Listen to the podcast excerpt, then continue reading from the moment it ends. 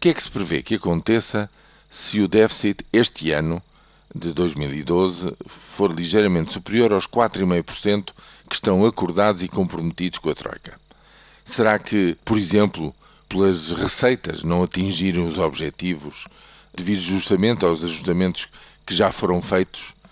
Se por essa razão o déficit uh, ultrapassar em uma, duas, três décimas o objetivo dos 4,5, será que a Troika nos vai impor medidas adicionais de austeridade para compensar com novos cortes do lado da despesa a receita que, uh, digamos, o, a recessão uh, não permite que se atinja? Eu sinceramente acho que esta hipótese não vai acontecer ou é menos provável que aconteça por imposição da Troika. Porquê?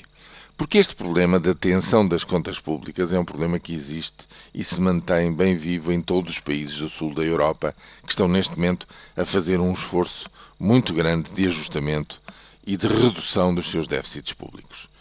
E com as mudanças políticas que já se operaram no panorama europeu, nomeadamente em França, e com aquilo que se prevê ou que se está a ver que possa vir a acontecer em novas, nova ronda eleitoral, o reforço de uma maioria do, do presidente Hollande nas legislativas em França ou o resultado eleitoral a 17 de junho na Grécia, eu julgo que o clima europeu é no sentido de alguma compreensão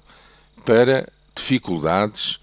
e restrições que haja nesta matéria. Ou seja, alguma tolerância para em Espanha, por exemplo, ou na Itália, na Grécia ou em Portugal, poder haver um ligeiro pisar dos objetivos orçamentais, sem que o essencial do, dos objetivos do ano de 2013 seja posto em causa, mas alguma compreensão e transigência nesta matéria. Se assim não acontecer, se o nosso governo avançar com medidas restritivas adicionais para corrigir o tal pisar da linha vermelha,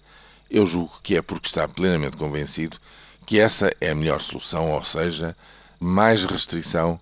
mais rigor neste momento para sair com mais força e mais rapidamente desta recessão. Mas se o fizer, terá uma reação muito mais forte nesta matéria, porque os tempos na Europa estão no sentido de maior tolerância a um ajustamento menos exigente, ou pelo menos menos esforçado, e não exatamente o seu contrário.